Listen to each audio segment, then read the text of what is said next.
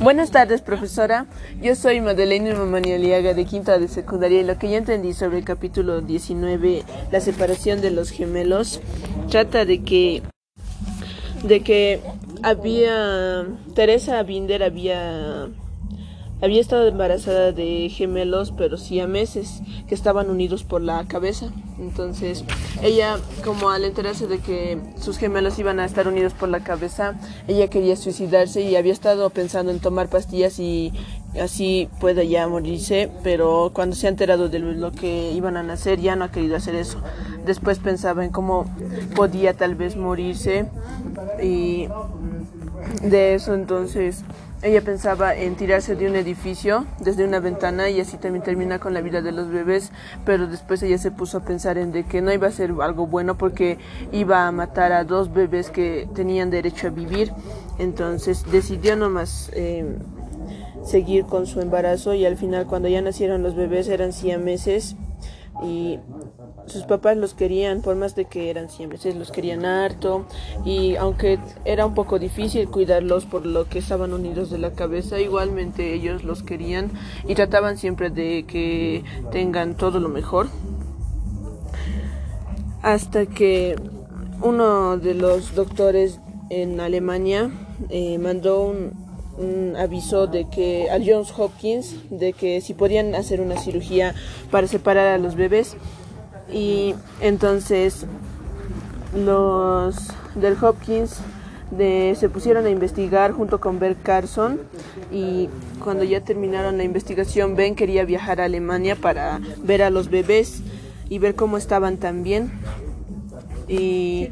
entonces se dio cuenta de que justo antes de viajar le habían robado su pasaporte y unos documentos importantes y los policías le habían dicho que no iban a encontrar su, pasaporte y que no iba a poder recuperarlo así rápido. Y él solo le dijo al señor que le dé un pasaporte para poder hacer esa cirugía y al día siguiente le dijeron de que habían encontrado su pasaporte tirado en un basurero y también otras cosas perdidas de otros familiares y entonces para él fue un alivio. Y viajó a Alemania, vio a las siameses y dijo que iban a hacer la cirugía. Y eh, tuvieron cinco meses de anticipación, intentaron hacer la cirugía así en muñecos de prueba para ver si iba a salir bien. Y utilizaron a más de 70 eh, médicos y también entre ellos enfermeros y los que eh, pasan los instrumentos quirúrgicos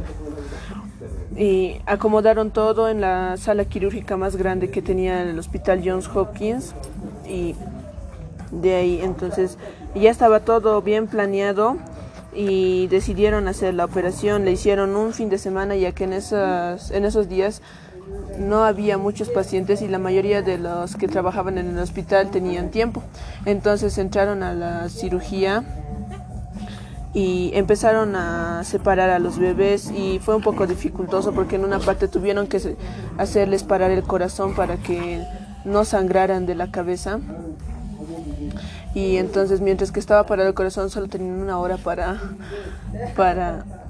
para poder volverlos a hacer que su corazón funcione.